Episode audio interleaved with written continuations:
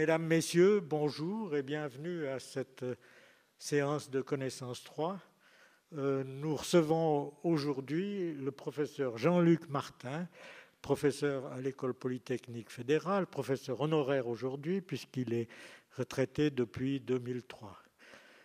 Euh, Monsieur Martin est un spécialiste de la spectroscopie, en particulier de la spectroscopie électronique. Il vient il a été formé en France à l'école des mines et il a fait un stage comme la plupart des physiciens aux États-Unis et ensuite il a eu une activité de recherche très poussée dans le domaine de la microscopie électronique.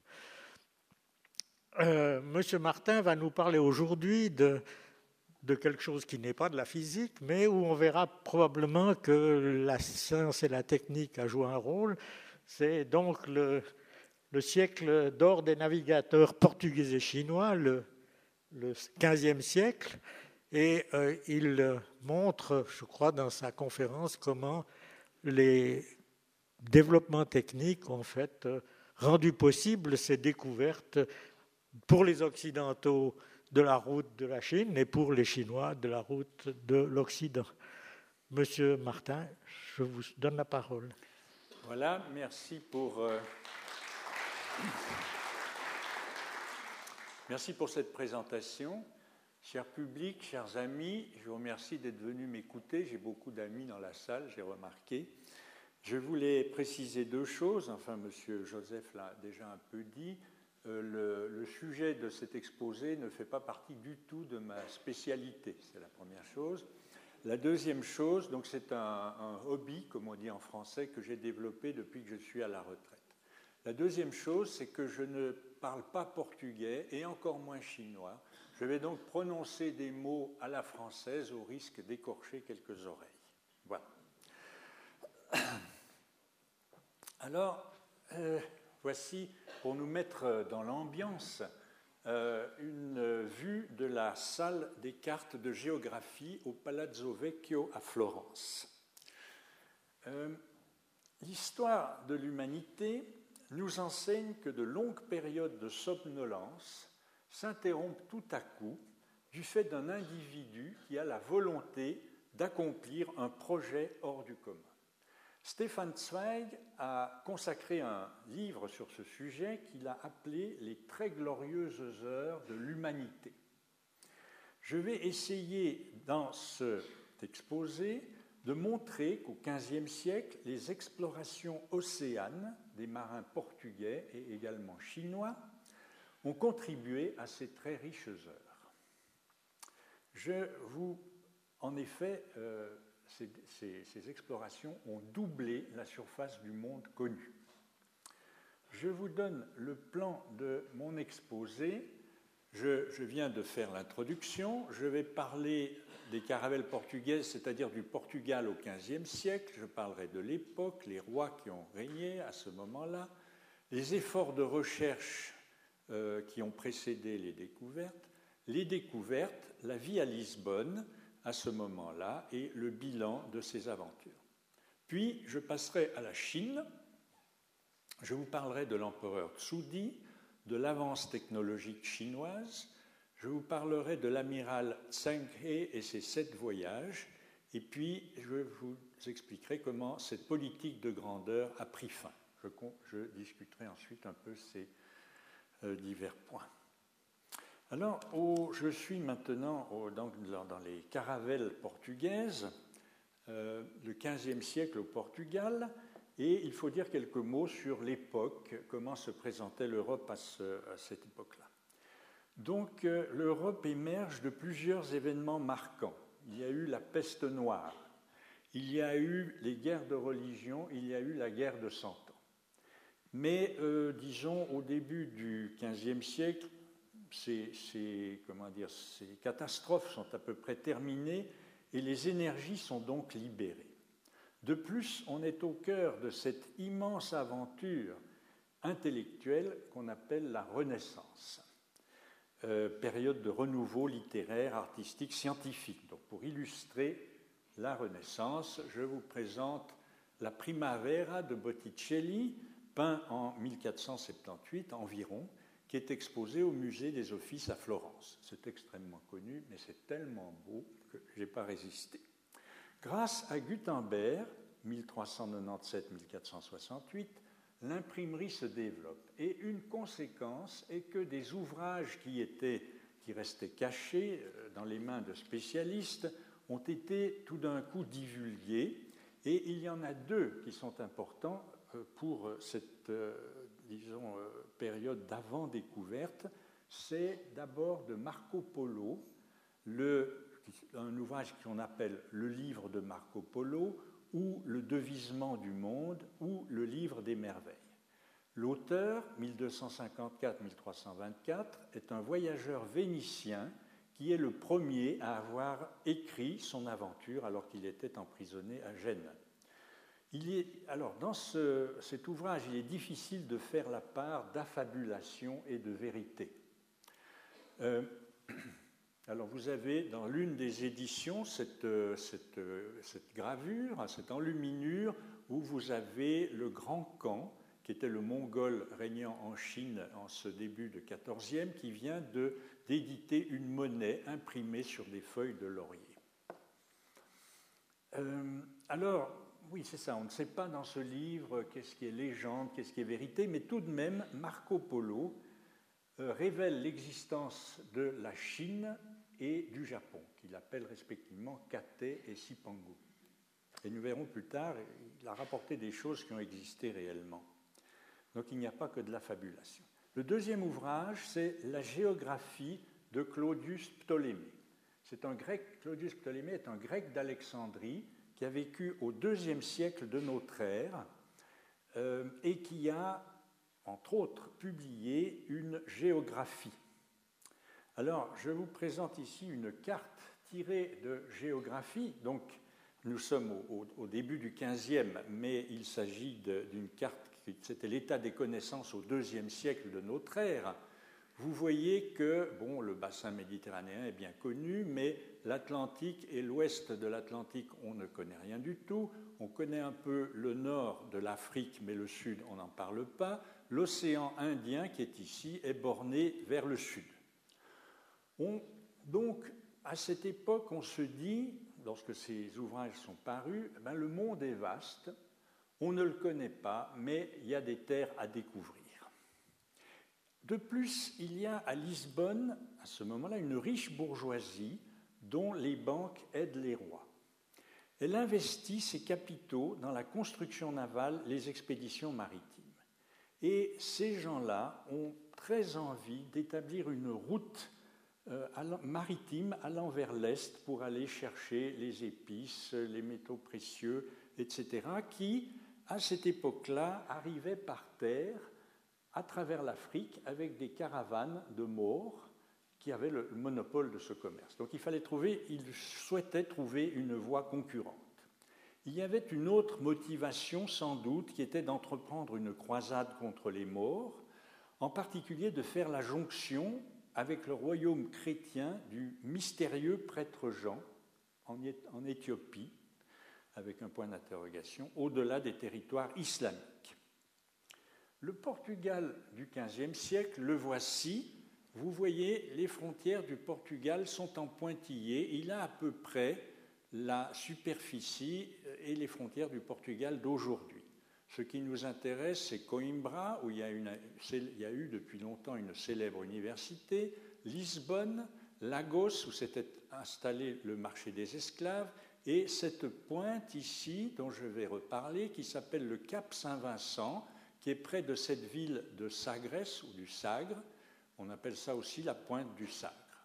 Vous remarquez que, par contraste, en Espagne, eh bien, à cette époque-là, L'Espagne n'existe pas, vous avez des provinces, vous avez la Galice, vous avez la Castille, vous avez l'Andalousie. Les rois du temps des découvertes. Il faut que je dise quelques mots sur qui régnait à cette époque-là. Donc vous avez ici un arbre généalogique. N'ayez pas peur, on ne va pas se perdre dedans. C'est euh, sous la maison d'Avis que euh, les découvertes se sont faites. Alors nous avons d'abord euh, Édouard, Ier, voilà, qui est ici, n'est-ce pas qui meurt de maladie. Alors, ce sont les dates de son règne, vous voyez, 5 ans, donc il n'a pas eu le temps de, de faire grand-chose. voilà. Alors, il a pour frère, c'est ça qui est intéressant, il a pour frère l'infant Henri. Infant, ça veut dire euh, enfant de famille royale qui peut être appelé à régner, qu'on appellera Henri le navigateur. Son frère s'appelle Pierre ou Pedro, qui sera régent pendant sept ans, qu'on a appelé euh, l'infant des sept parties du monde, parce qu'il est parti en mission diplomatique, il a été envoyé en mission diplomatique, il est allé à Jérusalem, il est allé à Constantinople, à Chypre, en Grèce. Il est revenu avec des cartes. Pas les cartes, c'était un trésor. Posséder des cartes à cette époque-là, c'était un trésor. Et il a rapporté également une copie du livre de Marco Polo. Après euh, Édouard Ier, ses cinq ans de règne, succède son fils Alphonse V. Alors Alphonse V a six ans lorsqu'il arrive sur le trône. D'où son son oncle, voilà, Pedro, Pierre, est régent pendant, quelques années. Alphonse V est ce qu'on appelle aujourd'hui un immature, n'est-ce pas, euh, qui ne s'entend absolument pas avec Pierre le régent, il y a des querelles sans arrêt, et finalement Alphonse V assassine ou fait assassiner Pierre le régent. Puis, alors, euh, il était surnommé Alphonse V le petit roi morveux. Voilà. Euh, puis nous arrivons alors à Jean II, et ça devient beaucoup plus sérieux. C'est le premier roi sous lequel euh, les découvertes se sont effectuées. Je ne sais pas si on le surnommait, mais on aurait pu le surnommer le prince parfait au sens de Machiavel. Vous voyez, un homme efficace qui sait régler les problèmes. Euh, et il s'occupa très sérieusement des affaires maritimes. L'or, sous son règne, l'or devient monopole d'État engrangé à l'hôtel de la monnaie. L'esclavage est aux mains de la couronne. À Lisbonne est fondée une véritable administration des découvertes, la maison de la mine et de la Guinée, qui répertorie les marchandises qui arrivent, qui organise les expéditions, définit les objectifs, nomme les responsables, garde secrètement les livres de bord des marins et les cartes qu'ils ramènent. Jean II nomme un ministre des sciences et de la découverte qui met en place la célèbre junte des mathématiciens. Elle comprend en particulier un évêque de Tanger qui est géomètre, un mort du Maroc qui est mathématicien, un cartographe allemand qui s'appelle Abraham Zacuto. Cette académie, par exemple, refusera le projet de Colomb qui arrive en 1484 et qui explique à ses, à, ces académiciens, si vous voulez, qu'il a envie de gagner euh, l'Inde par l'ouest, mais ces arguments n'ont pas paru sérieux à ces gens-là. Qu'est-ce qu'ils ont fait encore? Cette, euh, cette, académie a également inventé le padrao, ce qui est une sorte de borne en pierre de environ 2 mètres de haut, qui est euh, sculpté au, avec le, nom du roi, n'est-ce qui a la, la croix de l'ordre du Christ, sculptée également, les armes du Portugal, et puis euh, la date de passage du bateau. Pas? Et, les, marins emporteront ces padraos dans leur cale, et lorsqu'ils s'arrêtent quelque part, ils en plantent un sur la côte comme euh, témoignage de leur passage. Le roi suivant, c'est Manuel Ier, Jean II, Manuel Ier, qui lui aussi a beaucoup fait pour l'expansion maritime. Mystique, il était surnommé le fortuné ou encore le roi du poivre, parce que le poivre était importé aussi des, nouveaux pays découverts. C'est un bâtisseur qui réaménage Lisbonne. C'est sous son règne que Vasco de Gama part pour l'Inde. On, en parlera tout à l'heure.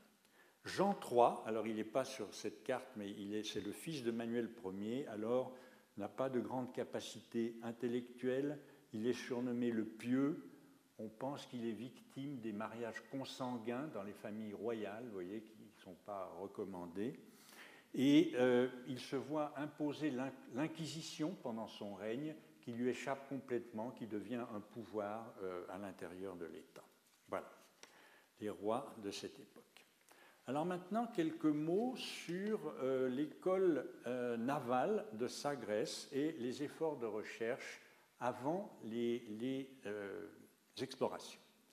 Comment une poignée de quelques Lusitaniens audacieux ont-ils pu parcourir les océans à la recherche de terres nouvelles dans un, dans un esprit d'exploration et non de conquête, du moins au début, à la différence des conquistadors espagnols? Ces grandes découvertes n'ont été possibles que grâce à de remarquables progrès scientifiques et la mise sur pied d'une politique de recherche clairvoyante.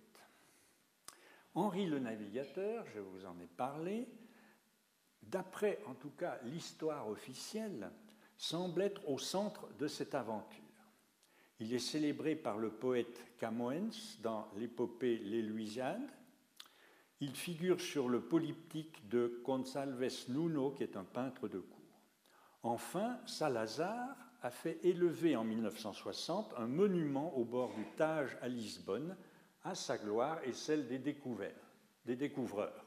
Alors là, euh, vous m'excuserez, c'est une photo, une diapo de vacances, voyez-vous. Alors vous avez le pont du 25 avril qui traverse le Tage à Lisbonne, et puis vous avez cette sculpture monumentale avec Henri le navigateur ici et tous les marins célèbres derrière. C'est pas beau, je ne sais pas si vous allez la voir de près, c'est pas une œuvre d'art extraordinaire. Mais enfin, ça officialise le rôle de Henri le navigateur. Alors, euh, il existe peu de portraits de lui, en voici un. Le, on dit l'enfant Henri a le visage émacié, euh, les yeux rêveurs, mais la bouche volontaire. Vous êtes d'accord avec Il a, dira-t-on, l'austérité du saint, le désintéressement du savant. Il sera capable d'entraîner son petit pays vers un destin d'exception. Il attire autour de lui donc il a été convaincu par la bourgeoisie de Lisbonne que ce projet d'aller vers l'Est était digne d'attention. Il attire autour de lui une foule de gens compétents, d'abord à Lisbonne, puis les emmène à Sagres, vers 1415. Sagres, je vous l'ai montré sur la carte, c'est plus connu, davantage connu par monsieur tout le monde aujourd'hui, parce que c'est une célèbre marque de bière qu'on trouve dans les supermarchés. Alors, il emmène tout, son aéropage de savants à Sagres, y installant son école de navigation, concentrant ainsi un important capital scientifique et intellectuel. Cet homme austère a choisi un lieu austère. Voici le cap Saint-Vincent, où vous avez des falaises abruptes, vous avez l'Atlantique qui vient battre ces falaises. Violemment, vous avez toujours du vent qui souffle, euh, et voici euh, situé, soi-disant, sur l'emplacement de cette école de navigation, une rose des vents, enfin les vestiges d'une rose des vents gigantesque, gigantesque si vous la comparez à cette petite euh, chapelle qui se trouve là-bas. Et on vous dit, si vous visitez l'endroit, c'est là que toutes les, découvertes se sont préparées. Le Portugal possédait en outre d'autres atouts de nature différente, qui étaient l'université de Coimbra, je vous l'ai montré sur la carte tout à l'heure, 1290, euh, produisant des cadres, des intellectuels, et sur un plan tout à fait différent, l'immense forêt de pins de Leiria, plantée en 1320 environ, qui pouvait fournir le bois pour construire des bateaux les historiens s'accordent à considérer que les causes aussi bien que les acteurs de cette évolution historique si unique restent obscures. Peut-être le tremblement de terre de Lisbonne de 1755 et les incendies gigantesques qui l'ont suivi ont englouti euh, certains documents. D'autres raisons sont apparues, plus récemment. Par exemple, le secret la politique de secret, n'est-ce pas, qui était, euh, imposée par Jean II et qui était organisée par la junte des mathématiciens. Donc, euh, on gardait au secret les, les, cartes, tous les documents euh, stratégiques, on publiait de fausses cartes et cette politique était imposée face à la concurrence. Il y a la part de légende également. Qui sont les protagonistes du Sagre Trois cultures différentes se côtoient à l'époque dans le pays, chacune abritant des individus talentueux. Ces, euh, cultures se côtoient, se tolèrent, se côtoient, ne se mélangent pas, enfin vivent ensemble pacifiquement.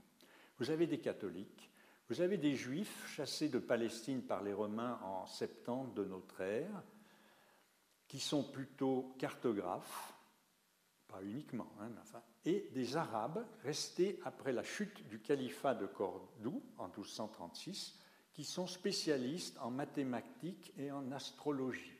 L'astrologie, c'est la discipline qui est l'ancêtre de notre astrophysique moderne. Il faut au passage saluer cette cohabitation qui s'est révélée extrêmement fructueuse, vu les complémentarités de chaque culture, alors qu'aujourd'hui, diverses communautés se réfugient à l'intérieur du clocher de leur village avec une montée inquiétante des intégrismes de tous bords. Ça n'a pas toujours été comme ça. Il y a donc il y a des, savants, disons, il y a aussi des, des, navigateurs qui connaissent les instruments, les vents, les courants marins, des artisans qui savent construire des bateaux. On inaugure l'ère de la navigation astronomique par opposition à la navigation à l'estime. On mesure la latitude, on perfectionne la cartographie. On améliore les éléments connus, la boussole importée de Chine. Je vous en reparlerai tout à l'heure à propos des Chinois. Des instruments d'astronomes ont été adaptés, tels le bâton de Jacob, l'astrolabe. Voici un astrolabe qui sert à mesurer la hauteur des astres au-dessus de l'horizon. Ça, c'est un modèle marin différent des gros astrolabes en bois que les Arabes utilisaient à terre. On peut en parler dans la discussion si ça vous intéresse. On mesure la latitude par visée de divers astres, tels l'étoile polaire, dans l'hémisphère nord. On estime la vitesse du bateau. Voilà, trois hommes en train de mesurer la vitesse du bateau. Je ne vais pas entrer dans les détails, mais pour mesurer la vitesse, il faut mesurer le temps. Et vous remarquez ici ce petit marin qui tient un sablier. C'était la seule mesure, instrument de mesure du temps qu'on pouvait emporter à bord. Alors on en cassait des tas, il y avait beaucoup de sabliers en réserve et le plus sophistiqué tenait une demi-heure. Donc le petit bonhomme, là, toutes les demi-heures, doit retourner son sablier et il fallait se méfier, celui dont la fin du quart approchait le retournait avant une demi-heure de manière à partir à la soupe plus, plus tôt que prévu. En ce qui concerne les bateaux, leur architecture a beaucoup évolué depuis l'arche de Noé.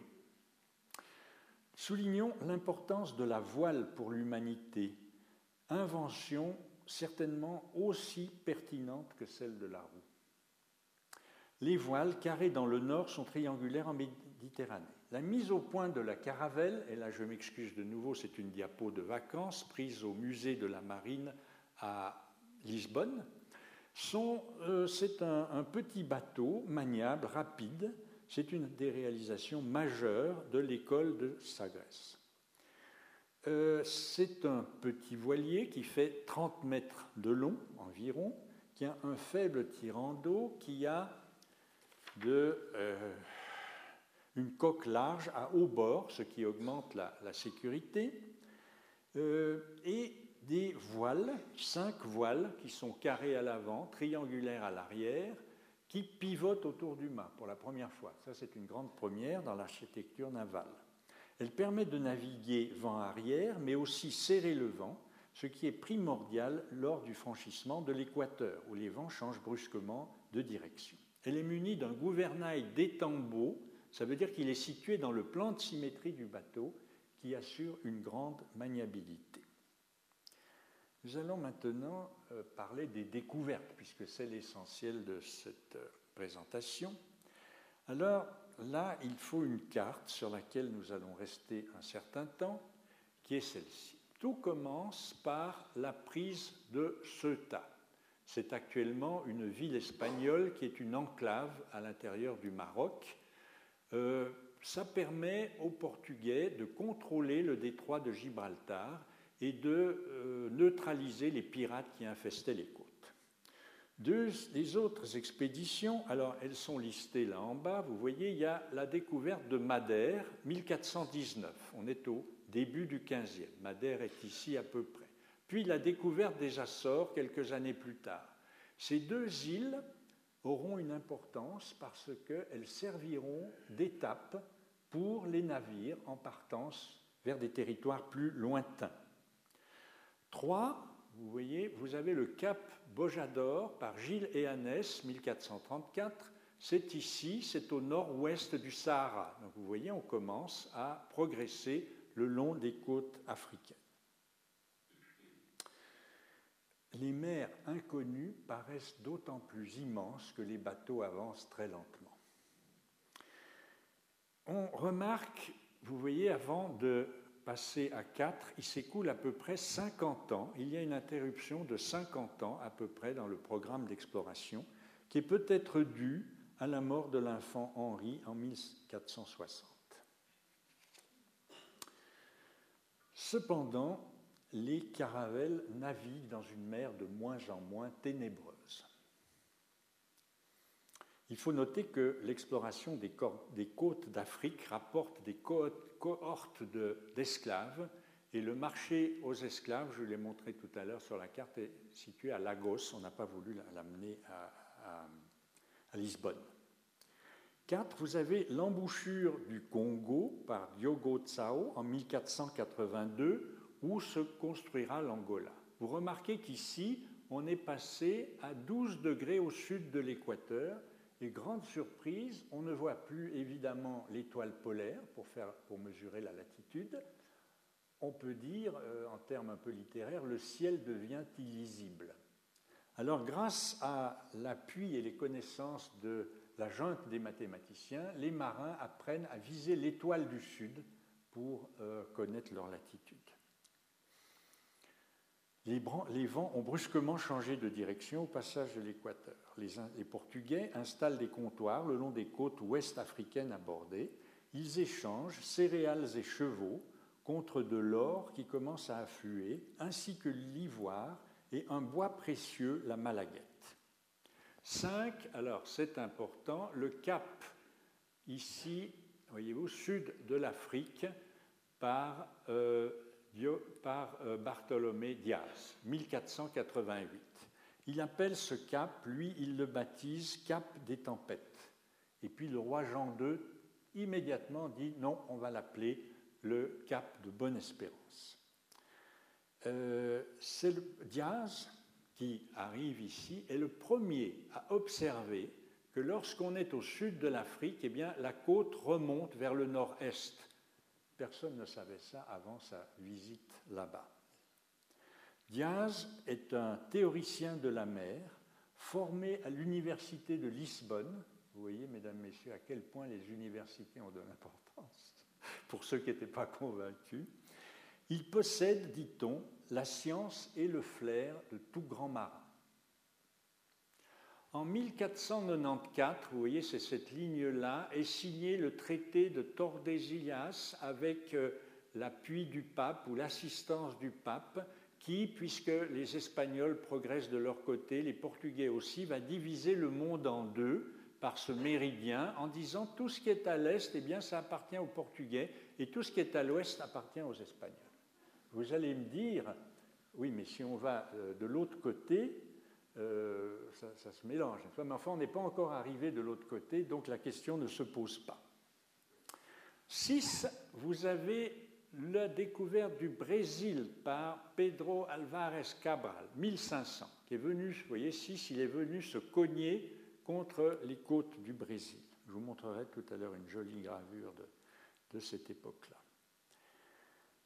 En juillet 1497, une foule euh, de, une flotte de quatre navires dirigés par Vasco de Gama, bon là c'est 98, enfin bon voilà, ça dépend quel ouvrage on consulte, quitte Lisbonne en direction de l'Orient, n'est-ce pas, en disant voilà, maintenant on va doubler le cap de Bonne-Espérance, on va voir ce qu'on trouve après. Cette flotte double le cap, emprunte le canal de Mozambique et arrive finalement sur la côte orientale de l'Inde. Il faut faire face à diverses difficultés, des mutineries à bord, des tempêtes, des accrochages avec certains potentats locaux sur les côtes africaines. Enfin, euh, le fait d'arriver en Inde, la, flotte atteint Calicut, la route des Indes est ouverte. Pas? Ça, c'est vraiment, je pense, après, après enfin, quand on a découvert le cadre de Bonne-Espérance, c'est là que les grandes découvertes commencent. Donc les Portugais sont en Inde. En 1504, Alphonse de Albuquerque construit un fort près de Cochin, c'est aussi sur la, côte malabar de l'Inde, là à l'ouest. Euh, en 1510, il s'empare de Goa, un petit peu plus haut ici. Euh, et alors Goa est une ville, euh, c'est une ville musulmane. Euh, et Goa devient la capitale de l'Empire portugais en Inde. Cette ville constitue aujourd'hui encore un îlot catholique dans le pays. De là, alors attention, il gagne Malacca, le détroit de Malacca est ici, donc vous voyez, c'est maintenant en route pour l'Asie, qui ouvre la route vers le Pacifique. Le commerce avec l'Inde se trouve ainsi stabilisé. Il faut euh, signaler le tour du monde, le premier tour du monde par Magellan, 1522, on est au début du XVIe. L'histoire de Magellan est passionnante, rapportée dans un livre de Stéphane Zweig qui s'appelle Magellan, je n'ai pas le temps de vous en parler. Mais enfin, Magellan est parti en deux mots. Alors, il n'a pas réussi à convaincre le roi du Portugal. Il est allé voir le roi d'Espagne, un peu comme Colomb. Et euh, le roi d'Espagne euh, l'autorise à partir avec une flotte de Séville. Il part avec des fausses cartes, n'est-ce pas? Il, avait un très bon ami à lui qui était astrologue, très fort dans l'établissement des horoscopes, très fort pour vérifier si un horoscope était authentique ou bien ne, valait rien du tout, qui avait des cartes qui ne valaient rien, mais Magellan ne le savait pas. Donc il part avec cinq navires, longe euh, la côte du Brésil en cherchant à chaque fois s'il y a des passages à travers le continent qui vont permettre d'aller de l'autre côté. Il n'y en a pas. Un bateau retourne, n'est-ce pas, déserte, retourne en mettant le cap sur cap de Bonne-Espérance et revient à Séville. Il lui en reste quatre de bateaux, il y en a un qui coule, il en reste trois, ils descendent, ils descendent, ils commencent à devenir à court de provisions, ils ont de plus en plus froid parce qu'ils approchent le pôle sud, et enfin, il traverse ce détroit de Magellan qui, paraît-il, est un passage extrêmement dangereux. La preuve, c'est qu'après que Magellan y soit passé, il n'y avait que des pirates qui allaient se cacher là-bas parce qu'ils disaient personne ne viendra nous déloger, tellement, tellement le, passage est dangereux. Il remonte dans le Pacifique, qu'il appelle océan Pacifique parce que les vents sont très calmes, ils n'avancent plus, ils sont épuisés. Euh, et puis, alors, la cerise sur le gâteau, c'est qu'en arrivant, voilà, Magellan avait emporté avec lui, oui, je ne devrais pas vous raconter ça, ça prend trop de temps, un petit esclave qu'il avait récolté avant ce voyage. Avec les Portugais, il était allé vers l'Est. Et il avait ramené un petit esclave de la région des Philippines, qui était toujours avec lui, il s'entendait assez bien. Et il remarque que, en s'approchant par ici, voyez-vous, tout d'un coup, son esclave comprend le langage qui était parlé. Et il se dit, voilà, j'ai bouclé le, tour du monde. Manque de chance, un peu plus loin, il est tué par des indigènes, donc il ne rentrera pas à Séville, euh, il ne touchera pas les bénéfices promis par le roi d'Espagne euh, euh, pour, pour, l'issue de ce voyage. Et il ne lui restera plus qu'un bateau qui termine, qui rentre à Séville, donc un bateau sur cinq, avec 18 navigateurs sur environ 270 qui sont partis. Voilà l'exploit le, de Magellan qui ne lui a absolument rien rapporté. Parfait. La vie à Lisbonne au temps des découvertes. Alors je vais vous dire deux ou trois choses intéressantes qui sont décrites par Éric Orsena dans son ouvrage L'entreprise des Indes. Alors il semble que la vie dans les ports de Méditerranée, par exemple, ait été à cette époque-là très monotone. Lorsqu'un navire accostait, il fallait des heures, voire des jours pour décharger sa cargaison, puis il chargeait une nouvelle cargaison. Il n'y avait rien de plus ennuyeux à observer que ça. À Lisbonne, c'était différent. Quand un individu apercevait au loin une caravelle en train de revenir, la nouvelle se répandait dans la ville comme une traînée de poudre, tout le monde plantait ses occupations, commençait à courir sur le port pour voir le spectacle, pour voir l'arrivée. C'est un peu, vous savez, comme dans la chanson, quand Margot dégrafait son corsage, tous les gars, voilà, c'était un peu comme ça. Alors, euh, euh, quelle surprise vont-ils rapporter? Que va-t-on voir de nouveau? En effet, la scène était plus originale et inattendue que, par exemple, lors d'une pendaison ou lors d'un bûcher du temps de l'Inquisition. Mais l'Inquisition, ça sera beaucoup plus tard, en 1536. Le bateau s'approche lentement, les voiles sont en loque, les mâts sont disloqués. On distingue sur le pont quelques marins malades, épuisés, euh, affamés.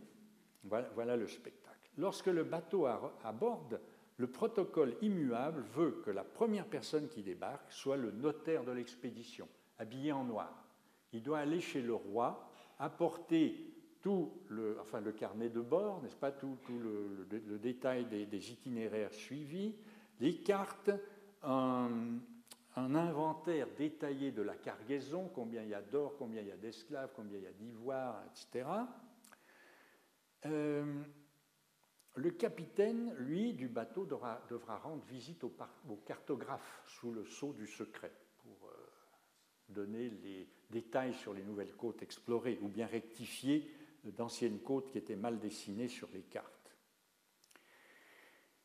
Imaginez la surprise des Lisboètes quand ils ont vu débarquer le premier éléphant, le premier rhinocéros.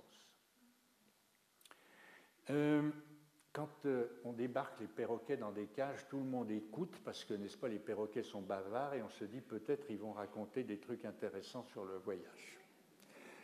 Autre, euh, un autre problème qui a surgi, enfin, si ça vous intéresse, je pourrais vous indiquer comment dans la discussion, mais on se demande tout d'un coup, est-ce que ces esclaves, n'est-ce pas, ces Africains, ces gens qui viennent de l'autre bout de la Terre, est-ce qu'ils ont la même vision que nous? Gros, Grave problème. Et euh, donc, alors on convoque les médecins du XVe siècle, les spécialistes des yeux, n'est-ce pas?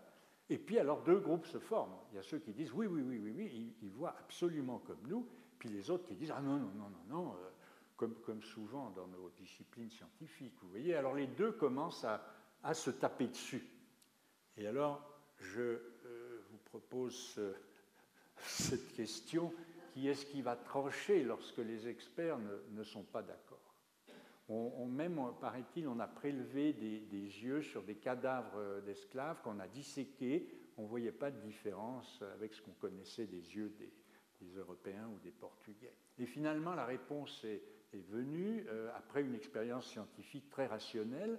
On avait trouvé parmi les esclaves certains qui parlaient le portugais. On leur met euh, sous les yeux des gravures, on leur demande qu'est-ce que vous voyez, et c'est là que la réponse vient Réponse en béton, il voit exactement la même chose que nous. Orsena, qui est un farceur, hein, il faut se méfier, il dit même que dans le lot des médecins, il y en a qui disaient oui, oui, ils voient la même chose que nous, mais à l'envers parce qu'ils viennent de l'hémisphère sud. Je pense que c'est une blague d'Orsena. Voilà. Euh, alors, cette anecdote sur la, vision, n'est-ce pas, est-ce qu'ils voient la même chose que nous illustre, euh, illustre la surprise, n'est-ce pas, à la découverte d'autres cultures, d'autres peuplades qu'on ne connaissait absolument pas. La découverte des terres s'est accompagnée de la découverte de, peuples inconnus. Euh, voilà, bilan de ces, expositions, de ces expéditions. Alors, on va regarder sur le plan du savoir et euh, sur le plan euh, politique. Sur le plan du savoir, les découvertes des Portugais du XVe et du début du XVIe améliorent considérablement les connaissances géographiques relatives à l'Afrique, l'Asie et le Brésil. Alors, comme euh, témoignage de ceci, voici une carte du Brésil dessinée par un, cartographe portugais au XVe, à la fin du XVe, ou, même euh, au début du XVIe. Qu'est-ce qui a frappé l'artiste? Bon, vous voyez des caravelles ici avec la croix de l'ordre du Christ. Vous avez des indigènes. Euh, alors, il y en a qui ont des parures de plumes très impressionnantes. Vous en avez qui ne sont pas très habillés ici. Vous avez une faune extraordinaire, vous voyez, des singes, des animaux, des oiseaux, des perroquets. Euh, ça, ça c'était des découvertes fabuleuses de découvrir tous ces animaux. Et puis vous voyez, il y a une intense activité. Ici, on abat des arbres. C'est ce qu'on appelait le bois de braise. Ça veut dire l'acajou qu'on exportait vers le Portugal. Également, on a trouvé au Brésil et exporté au Portugal des jacarandas, ces arbres qui font des fleurs bleues magnifiques. Et pourquoi on appréciait les jacarandas? Pas seulement pour la décoration, mais ils, ils ont un bois imputrescible dans l'eau. Donc pour les bateaux, c'était ce qu'il fallait. Vous avez également euh, de cette époque un globe. Alors ce n'est pas le premier globe terrestre, mais c'est le premier globe conservé, en tout cas à la Bibliothèque nationale de Paris. Il, est, il a été réalisé, alors il fait, pour vous donner une idée, 50 cm de diamètre.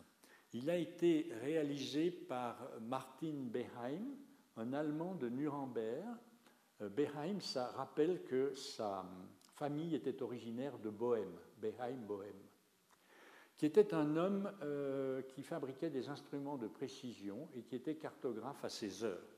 Donc vous voyez sur ce globe tous les détails de l'Afrique. Euh, c'est absolument fantastique.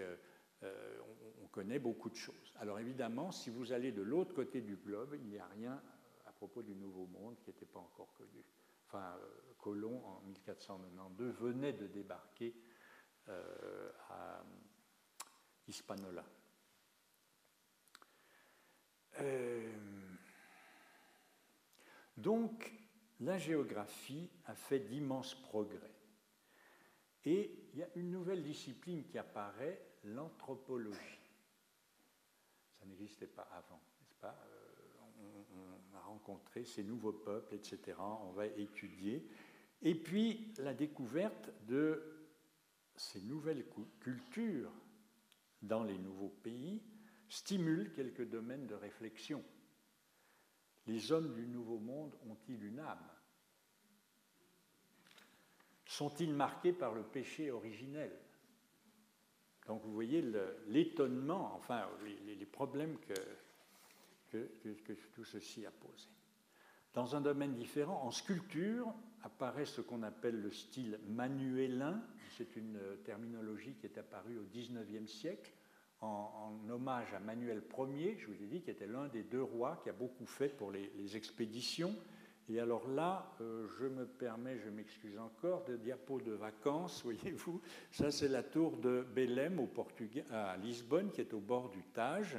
Et puis, si vous regardez le détail, des sculptures, eh vous voyez ces motifs de cordage, de nœuds, dont on n'avait pas l'habitude précédemment, qui, en même temps que des globes terrestres, des, sphères armillaires, des perles d'écailles, des fruits, des légumes, des fleurs, sans oublier la croix de l'ordre du Christ, étaient typiques de ce genre d'architecture, qui témoigne de la richesse du Portugal, de euh, sa puissance navale, etc. Sur le plan économique et politique, les découvertes ont eu des conséquences importantes quant à l'évolution du monde. Dès le début du XVIe, le monopole du commerce avec les Indes est aux mains des Portugais. Les centres du commerce euh, méditerranéen, euh, Gênes, Venise et dans Baltique, Lübeck, déclinent au profit de Lisbonne. L'Europe découvre de nouveaux produits tels le tabac, le maïs, la patate douce, le cacao, l'indigo mais aussi cet afflux de richesses, le besoin de main-d'œuvre bon marché stimule ce que l'on a appelé le commerce du bois d'ébène, d'où résultera le peuplement des Amériques. Vous voyez, les conséquences ne sont pas minces. Au moment où Portugal et Espagne deviennent de grandes puissances coloniales, les pays de l'islam perdent de leur importance. Ce siècle d'or du Portugal aura une fin. La population du pays est passée de 2 millions à 1 million suite au départ, aux nombreux départs dans les colonies. Il n'y a plus de paysans, il n'y a plus d'artisans. Euh, et puis, euh, surtout, euh, en 1580, le Portugal est dominé par l'Espagne. On ne peut s'empêcher de remarquer que cette aventure portugaise présente avant l'heure toutes les caractéristiques d'une politique scientifique moderne.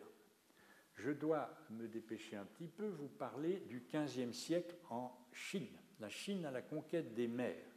Et ceci est dû à cet empereur Tsu Di, qui est de la dynastie des Ming, c'est le deuxième empereur de la dynastie des Ming, et la euh, Chine vient tout juste de se libérer du joug mongol. C'est un homme extrêmement entreprenant, expéditif, dynamique, qui déplace la capitale de 1000 km tout simplement. La capitale était à Nankin et il l'emmène à Pékin, où elle est encore, et il construit tout simplement la cité interdite résidence impériale sur un terrain de 70 hectares, 72 hectares. Il fait remettre en état le Grand Canal. Voici le trajet du Grand Canal. Alors voici l'ancienne capitale Nankin, Nanjing, voici la nouvelle capitale Beijing. Le Grand Canal, c'est ça, environ 1800 km de long, de Pékin à Hangzhou, Shanghai est par ici, euh, qui, euh, dont la construction a commencé en 486 avant notre ère et qui est mentionné par Marco Polo, qui est passé par là visiblement au XIIIe siècle. Alors il fait récurer ce canal qui a beaucoup d'avantages, n'est-ce pas? Il évite aux bateaux de suivre ces côtes, vous voyez, extrêmement sinueuses où ils vont perdre du temps, et puis en plus infesté de pirates. Et ce canal sert à approvisionner Pékin en matériaux de construction euh, à cette époque-là en particulier. Il est toujours utilisé aujourd'hui. Il fait rejoindre divers tronçons de la Grande Muraille. Ce n'était pas une petite affaire. Qui était, ces tronçons étaient érigés par ses prédécesseurs depuis le IIIe siècle avant notre ère. Et cette Grande Muraille constitue l'œuvre la plus gigantesque construite de la main de l'homme. Elle fait plus de 6000 km de long. Elle devait isoler la Chine au sud de la Mongolie au nord. Euh, elle protégeait en particulier la route de la soie qui partait de Xi'an, donc qui s'est trouvée tout d'un coup au pied de la Grande Muraille. Les euh, Mongols étaient des archers et des cavaliers redoutables, mais ils étaient mal à l'aise en montagne. C'est pour ça que cette construction passe par tous les sommets les uns après les autres. Et enfin, ce qui nous intéresse, il arme la flotte des trois trésors en voici une représentation par un artiste moderne. Euh, alors, avec des objectifs scientifiques, exploration, géographie, observation des constellations, mais aussi pour étendre la zone d'influence chinoise. C'est la flotte la plus nombreuse jamais vue à ce jour. Il faut euh, mesurer l'avance technologique de la Chine à cette époque-là, n'est-ce pas? Elle abrite l'une des plus anciennes civilisations, surpassant le reste du monde dans de nombreux domaines. Vous connaissez sans doute les quatre grandes inventions chinoises, qui sont le papier, mentionné en 200 avant notre ère, la boussole, alors voici un facsimilé de boussole chinoise, vous voyez, c'est une cuillère là qui est lourde en bas, donc le manche de la cuillère est surélevé et elle est faite en magnétite. Les Chinois avaient remarqué que ce minéral est naturellement aimanté. Elle est posée ici sur un socle en terre cuite ou en laiton, qui ne sont pas des substances magnétiques, et donc elle s'aligne, elle est libre de pivoter sur le sommet de la sphère là en dessous, elle s'aligne du sud au nord. Voilà à quoi ressemblait la boussole chinoise. Mentionnée au 1er siècle avant notre ère, l'imprimerie au 7e siècle, la poudre à canon au 9e siècle. Mais en plus, la Chine fabriquait des poteries depuis 10 000 ans avant notre ère. Alors, je vais vous montrer une terre cuite chinoise, voici, qui, qui date d'environ 200 de notre ère, qui fait 50 euh, cm de haut, qui représente un compteur. Vous voyez, un homme qui va euh, de place en place raconter des histoires, et comme vous le voyez, qui est tout content. Il a un turban, il a un tambour ici, et il portait sans doute dans la main une baguette pour le tambour. Puis la Chine s'illustre dans le domaine de la porcelaine. Voici euh, un, vase en porcelaine, alors de l'époque Ming, de l'époque de Tsudi, qui fait 26 euh, cm de haut et qui a été un des produits d'échange entre cette marine chinoise dans, les pays euh, visités. également, en plus, alors, la Chine maîtrise la technologie de la soie depuis, je vais vous dire, la nuit des temps. Ce n'est pas, très précis, mais enfin, euh, la soie qui sera le, premier produit d'échange entre la Chine et les pays visités.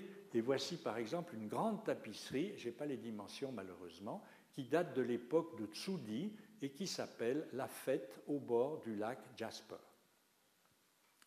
Vous connaissez certainement ce proverbe chinois, euh, pardon, ce proverbe anglais à propos de la, de la soie, n'est-ce pas? Elle habillait les riches, elle nourrissait les pauvres. Je crois qu'il y a une part de vérité là-dedans. Euh, voilà. En matière de bateaux, la Chine possédait également un savoir-faire très avancé. Ceux de la flotte des trois trésors avaient de nombreux mâts. Voici la vue d'un bateau par un artiste moderne. Vous voyez le nombre de mâts. Les voiles étaient faites en bambou rigide, on ne pouvait pas les plier, mais par contre, elles s'orientaient par rapport au vent. Ces bateaux étaient de véritables palais flottants qui symbolisaient la puissance et la richesse de l'Empire céleste. Ils avaient une proue très pointue qui fendait les vagues. Très souvent, on peignait un œil sur la coque pour voir, entre guillemets, où le bateau allait.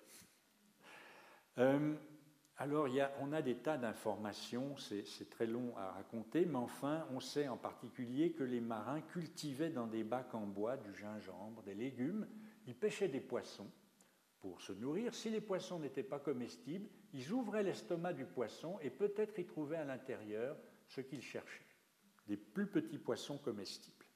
Alors, le personnel sur ces, bateaux, c'était fantastique. L'empereur nommait lui-même le capitaine du bateau qui avait droit de vie et de mort sur tout l'équipage pour maintenir l'ordre à bord.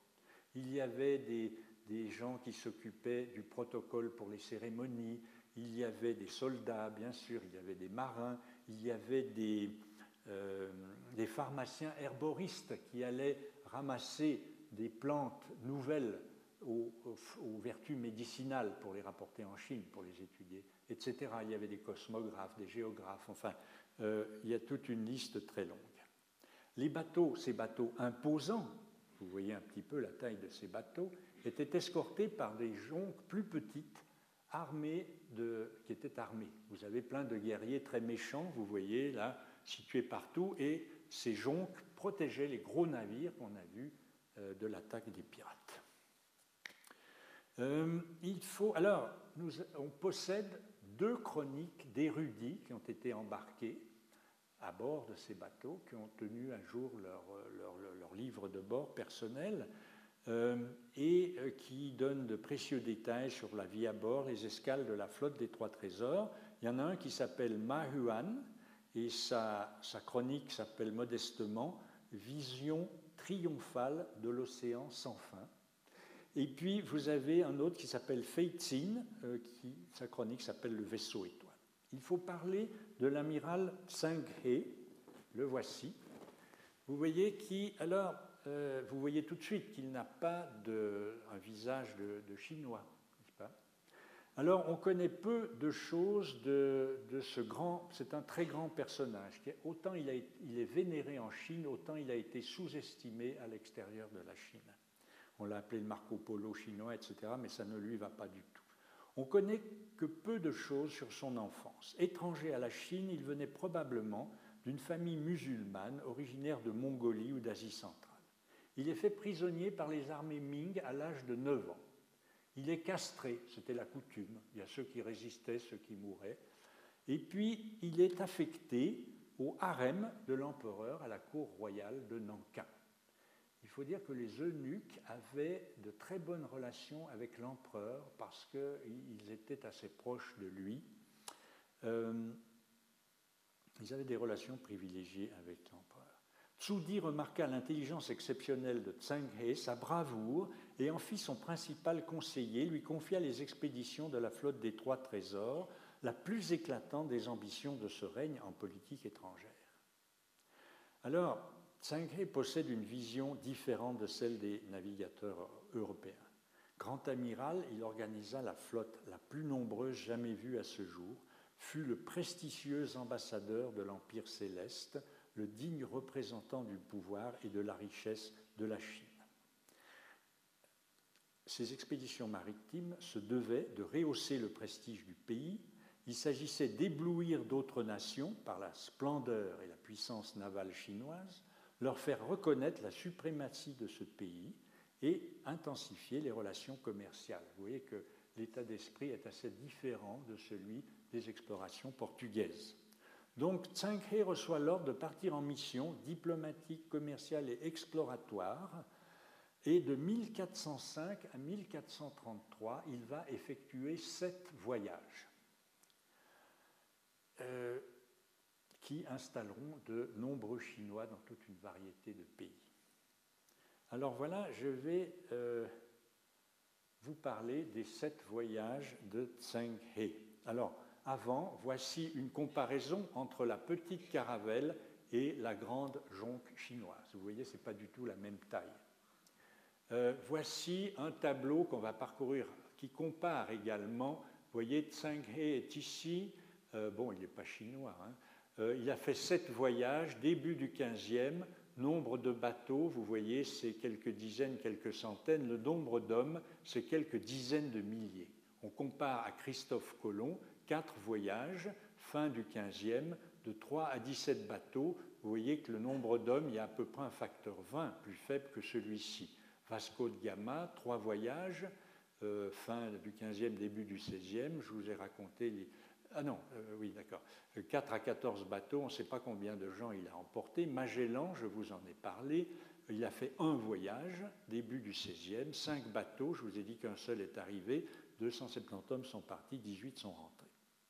Les, jonques chinoises euh, ont une solidité euh, remarquable. Il y a un navigateur marocain qui s'appelle Ibn Battuta, qu'on a surnommé le Marco Polo arabe, est monté à bord de ces bateaux orientaux transocéaniques dès 1342 et il s'étonne déjà de la solidité de ces constructions. Alors, il faut que nous examinions euh, les sept voyages de He et donc prendre une carte, n'est-ce pas? Voilà. Alors je ne vais pas détailler les sept voyages parce qu'on n'a pas le temps. Mais enfin, ce sont les vents, évidemment, qui portaient les navigateurs et qui fixaient leur calendrier.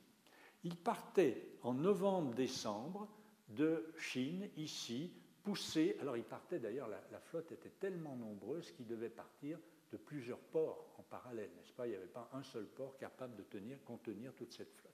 Ils partaient le long des côtes de Chine on passe ici vers Formose, et puis ils allaient longer les côtes du Vietnam, descendaient ici vers euh, Java, remontaient vers Sumatra. Ils passaient également à côté de Bornéo, qui est ici.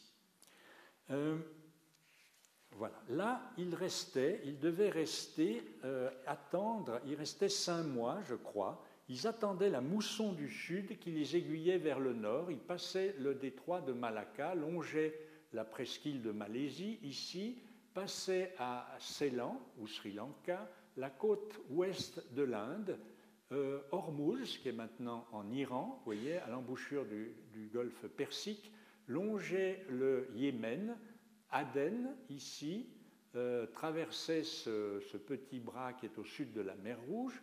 Et alors là, attention, on en est au cinquième, sixième, septième voyage, n'est-ce pas Ce n'était pas la première du, premier voyage longe les côtes africaines et arrive ici à Mogadiscio, en Somalie, ou bien des villes qui sont euh, dans le Kenya actuel. Euh, alors, je, ne vais pas euh, détailler tous ces voyages, mais enfin, en gros, alors voilà, ils étaient tributaires des vents, n'est-ce pas? Et puis, que faisaient-ils? Eh bien, ils dressaient des cartes des endroits qu'ils traversaient, ils observaient les constellations, et ils échangeaient avec les potentats locaux leur porcelaine, leur soierie, pas, et essayait d'embarquer des émissaires qu'il ramenait à Nankin ou à Pékin pour euh, saluer l'empereur de Chine et euh, accepter sa, suzeraineté. Et puis, le voyage suivant, on ramenait tous ces émissaires dans leur pays d'origine. Ils apportaient des cadeaux. Alors, comme cadeau, par exemple, la girafe. Voilà euh, une image du XVe siècle aussi. Grand étonnement, il n'y avait pas de girafe en Chine. Et tout de suite, les Chinois ont dit Ah, mais ça, c'est un animal de notre mythologie. Et ils lui ont donné un nom. Ils ont apporté des zèbres que les Chinois apportaient des chevaux, appelaient des, des chevaux ailés, parce qu'il n'y avait pas de zèbres en Chine. Ils ont apporté des autruches, des lions, etc., des choses comme ça. Je euh, reviens peut-être à, la carte. Donc, en général, ces expéditions se passaient pacifiquement, sauf ici, dans le détroit de Malacca, il y a eu une fois, lors de l'un de ces voyages, un accrochage avec un, pirate qui a été emmené à, à, Pékin, exécuté avec ses lieutenants, alors que 5000 de ses marins avaient été directement coulés sur place. C'était trop encombrant de les ramener euh, tous ensemble. Voilà. Il y a eu aussi quelques échauffourées ici, euh, dans la presqu'île de Malaisie, parce que le Siam, c'est la Thaïlande actuelle, avait des visées sur ce territoire et les Chinois ont supporté les Malaisiens. Voilà ce que je dirais de ces voyages. Et alors, les choses ont changé à la tête de l'Empire, malheureusement.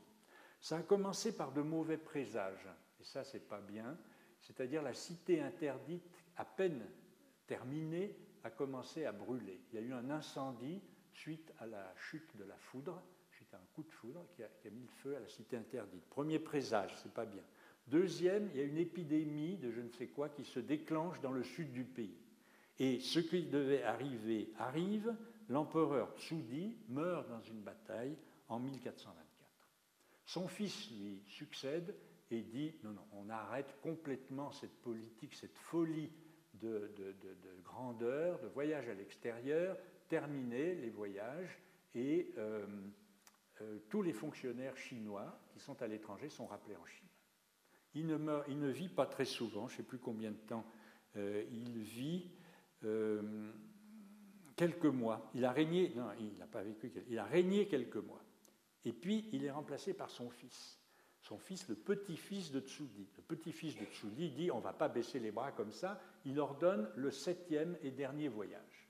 Alors là, Tsang He, donc, qui est allé, voyez-vous, qui est allé le plus loin, le long des côtes orientales de l'Afrique.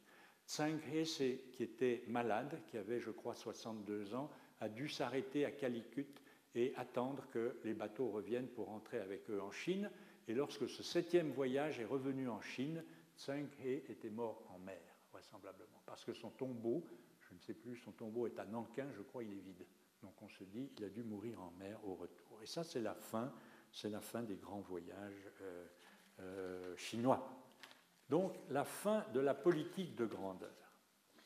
Alors, euh, voilà, au pouvoir en Chine, il y a les ennemis de cette politique internationale dispendieuse euh, la population est très mécontente. L'empereur disait dans chaque région, vous, vous devez fournir tant de quantité de soie, tant de quantité de lac, tant de quantité de porcelaine. Donc la, population était mise sous une contrainte très très forte et puis n'engrangeait aucun bénéfice. Tous les bénéfices des expéditions allaient directement à la cour.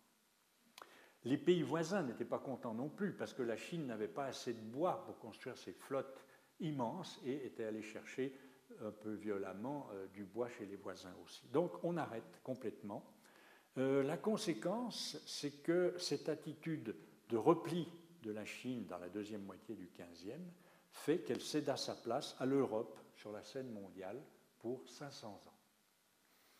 Une autre conséquence est que l'amiral Tsang He n'a légué aucun récit de voyage l'essentiel de ces documents ayant été détruits après son dernier retour. Heureusement, je vous ai cité les deux chroniques qui restent de ces lettrés qui avaient été embarqués. Notons que récemment, à l'occasion des Jeux olympiques de 2008, on a ressorti Tsang He du placard. Il a eu lieu, il a eu droit à des tas de célébrations, des articles dans les journaux, euh, on a dû parler de lui à la télévision, euh, euh, il y a eu des séminaires, des expositions, une pièce de théâtre et une comédie musicale. discussion et conclusion. Ça, c'est la girafe, voilà, j'arrive au. Il y a un livre de Jacques Blamont qui s'intitule Le chiffre et le songe, qui sont deux mots tirés de la légende des siècles de Victor Hugo. Voilà, Blamont a une théorie, c'est un scientifique. Il pense que pour faire un bond en avant, l'histoire a besoin de despotes éclairés qui, premièrement, ont une vision de ce qu'il faut faire, c'est le songe, et puis qui sont assez éclairés, comme leur nom l'indique, pour s'entourer des savants, des ingénieurs, capables de réaliser cette vision, et ça sera le chiffre, le chiffre et le songe. Il faut ces deux conditions rassemblées. Son histoire, son livre est une histoire de la découverte scientifique et il tente d'illustrer cette euh, théorie. Il cite l'épopée portugaise qui illustre mais aussi précise cette démarche. Henri le Navigateur, qui était homme de pouvoir, les rois qui sont venus après, ont eu la vision de cette épopée. Il a fait le songe. Il a compris qu'il avait besoin du chiffre, d'où l'école du Sagre où il a rassemblé tous ces lettrés. On est aussi tenté de conclure en disant de ces aventures portugaises et chinoises qu'elles illustrent parfaitement le fait que la science est souvent l'un des ressorts essentiels de l'histoire. Enfin, cette coïncidence qui a fait qu'au même siècle, des projets d'exploration autour du globe, élaborés dans deux pays très distants, aux antipodes l'un de l'autre, à une époque où ils ne pouvaient pas communiquer, qui ont envoyé leurs escadres à la rencontre l'une de l'autre. Les Portugais allaient vers l'Est, les Chinois allaient vers l'Ouest. C'est quelque chose de tout à fait remarquable. Dans les ouvrages que j'ai lus, personne n'a souligné ça. Je, le dis très modestement, enfin, c'est tout à fait remarquable. Une coïncidence extraordinaire. Alors, avant de terminer l'histoire de ces héros qui ont donné un sens au devenir du monde, je vous montre encore deux choses. N'est-ce pas, quand on, quand on est chercheur comme je l'ai été, on se doit de citer les gens qui vous ont soutenu, aidé, euh, sinon je n'aurais pas pu faire cet exposé. Donc euh, voilà, toute cette liste de gens m'ont indiqué des documents que je ne connaissais pas, m'ont prêté des livres, m'ont encouragé, parce que voilà. Et puis enfin, euh, la bibliographie, donc j'ai environ ici, c'est pas pour vous impressionner, j'ai environ 26 ou 27 titres.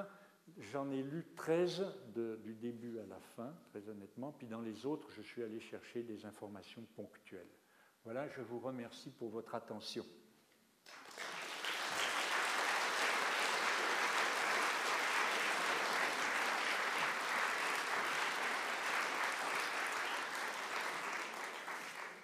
Merci, chers collègues, pour ce beau voyage, en ces voyages. Et puis, je pense que ça doit susciter pas mal de questions. Donc, euh, je, j'ouvre la, la discussion et je donne la parole à la salle. Oui.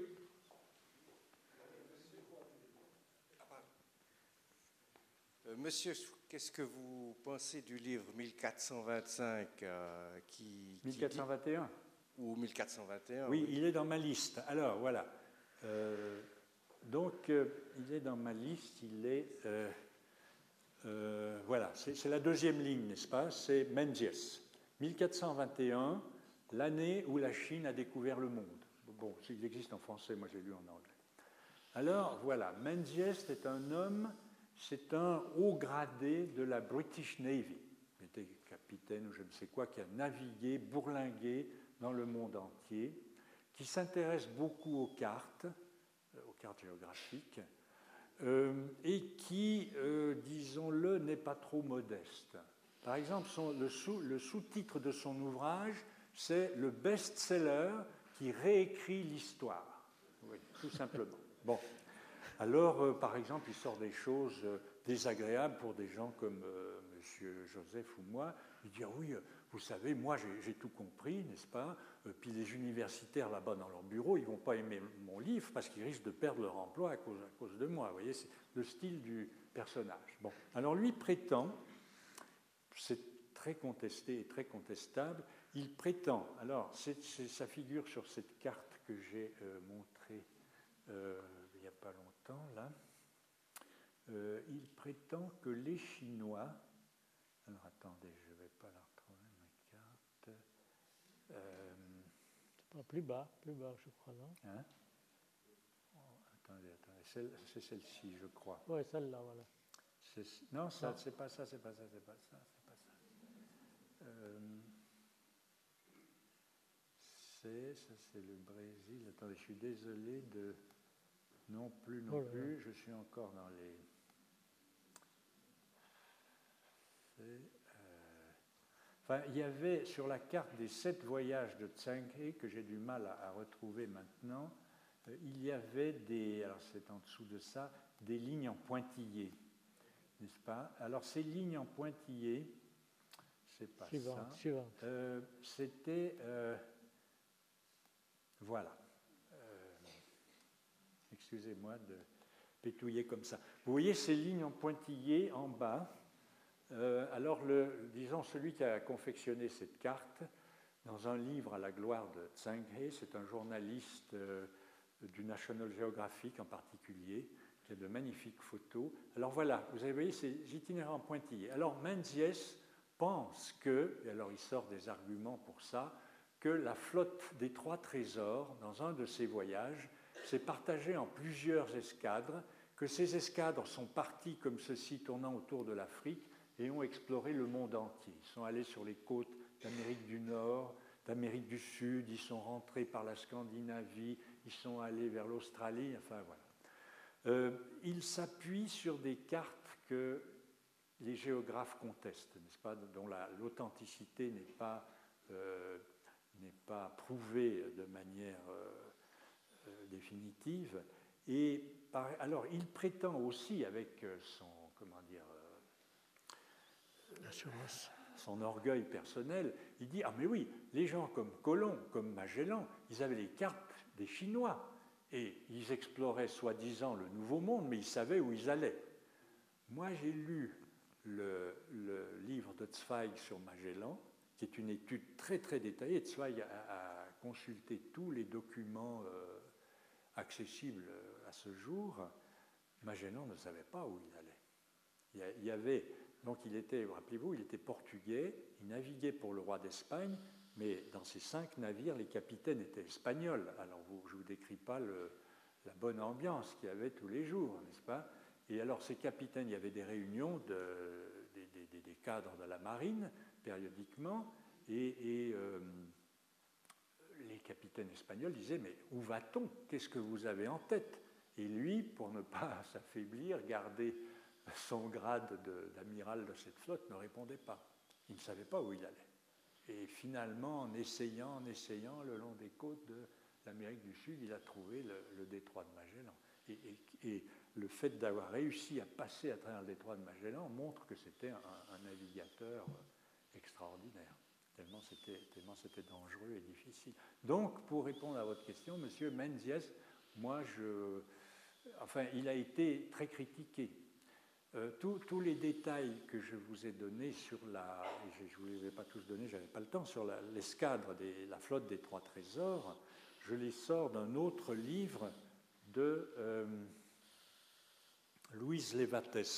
C'était une, alors où est-elle celle-là? Voilà, c'est une journaliste américaine très modeste, voyez, qui en 94 a écrit, euh, s'est appuyé sur les, j'imagine, sur les deux chroniques des deux lettrés qui étaient à bord, et donne une foule de détails incroyables sur cette flotte des trois trésors. Eh bien, euh, Menzies, qui est arrivé plus tard, ne cite pas euh, Louise Lévates. Bon. Alors, je l'ai lu, le livre, j'étais euh, très intrigué, puis finalement, je ne crois pas trop à ce qu'il raconte. Ces preuves sont ne sont pas suffisantes. Merci. Y a-t-il d'autres questions? Merci. Euh, dites-moi, est-ce qu'il y a une indication malgré tout, après tout ce que vous avez dit et conclu, qu'il y aurait eu une rencontre physique entre Chinois et Portugais, ou s'il n'y a pas eu de rencontre physique, une suspicion d'un côté ou de l'autre qu'un un concurrent faisait la même chose, recherchait des nouveaux territoires Bon, je, n'ai rien lu euh, sur cette question euh, directement, mais euh, les Portugais sont arrivés en Asie à la fin du 15e, au début du 16e. Et les Chinois, les expéditions chinoises, c'est le début du 15e. On les a arrêtés vers 1430 ou quelque chose comme ça. Donc je ne crois pas que je, ne crois pas qu'il y ait eu euh, que, d'un côté on sache ce qui se passait de l'autre. Enfin, c'est, mon point de vue, mais je ne sais pas. Bien, une autre question Attends, une ici puis une là-bas.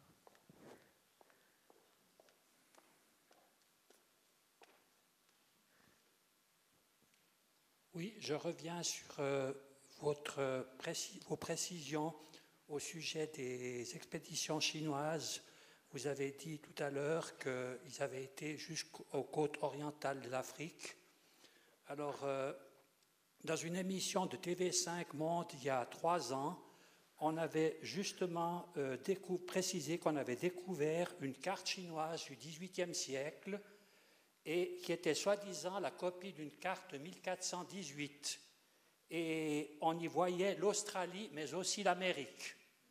Or, euh, comme vous l'avez fait entendre, vous avez des doutes à ce sujet, et puis il y avait eu des, experts qui avaient été consultés, et la plupart des, des, experts ont considéré que cette carte était un faux, parce que notamment, ils mentionnaient le pôle Nord et l'Antarctique et l'Australie, et on ne voit pas ce qu'avaient fait ces pays, ces régions, pardon, n'était pas du tout connu au début du XVe siècle.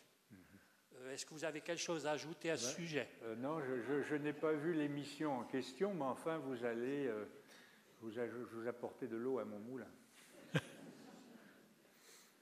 voilà. Alors, il y a quelqu'un ici. Il y a une question là, oui.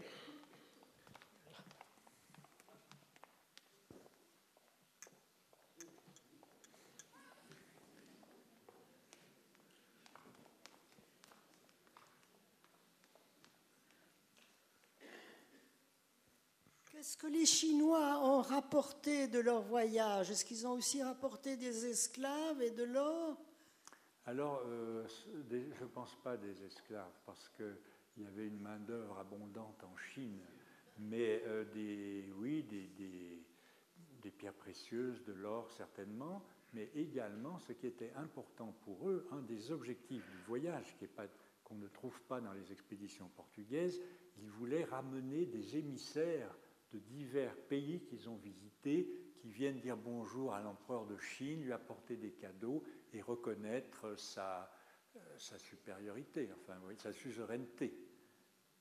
Et, donc, euh, ainsi, la Chine augmentait considérablement son espace commercial, ses échanges commerciaux. C'était un des buts très importants de ces voyages.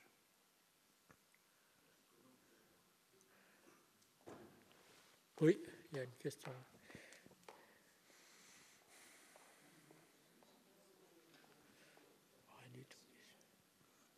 Depuis quelques années, on se rend compte qu'il y a un mouvement politico-économique de la Chine spécialement dirigé vers l'Afrique. Donc, on se rend compte que la politique chinoise que vous avez décrite, on la retrouve, disons, 500 euh, ans après. Oui, oui. le, monde a changé, n'est-ce pas? Le, monde a changé depuis l'exposition. Mais c'est vrai, c'est une, une remarque intéressante. Voilà. Y a-t-il encore une question? Je ne vois pas depuis ici. Oui, il y en a. Ce n'est pas une question vraiment concernant la navigation, mais la Chine. Comment expliquer qu'à l'époque, c'est en Chine qu'on a trouvé les premières découvertes si importantes comme vous l'avez mentionné. Est-ce que c'est dû à l'immensité du pays, au grand nombre d'habitants euh, on doit rester modeste On a déjà appris à l'école que oui, il euh, ne faut pas mépriser les Chinois parce qu'ils ont trouvé l'imprimerie, le papier, la soie, etc. Puis maintenant, on commence à dire, où c'est peut-être un des nouveaux futurs grands empires du monde, mais entre deux, ils étaient un peu bas. Oui, oui, alors comment expliquer euh, bah, C'est une civilisation très ancienne, et puis euh, peut-être comme vous dites, quand, il y a, quand le pays est immense, on a plus de chances de trouver des gens qui ont des idées, des idées lumineuses tout d'un coup. comment on fait la poterie, comment on fait. Enfin, moi, moi je, personnellement, je, je trouve l'archéologie chinoise absolument passionnante. Bien, je ne vois plus de main. Je crois que la conférence a été longue et intéressante, passionnante même. Et je remercie euh, M. Martin de nous avoir fait faire ces beaux voyages et vous invite à revenir la semaine prochaine pour une autre conférence je n'ai malheureusement pas le programme pour vous l'annoncer. Ah ben, c'est la première conférence euh, sur la série sur la biodiversité. Donc, euh, vous savez probablement que cette année, d'ailleurs on l'entend assez à la radio, à la télévision, est, sacrée année de la biodiversité et euh, Connaissance 3 argumentera sur cette problématique au cours de quatre conférences qui sont les quatre prochaines conférences. Voilà. Alors je vous souhaite une bonne soirée.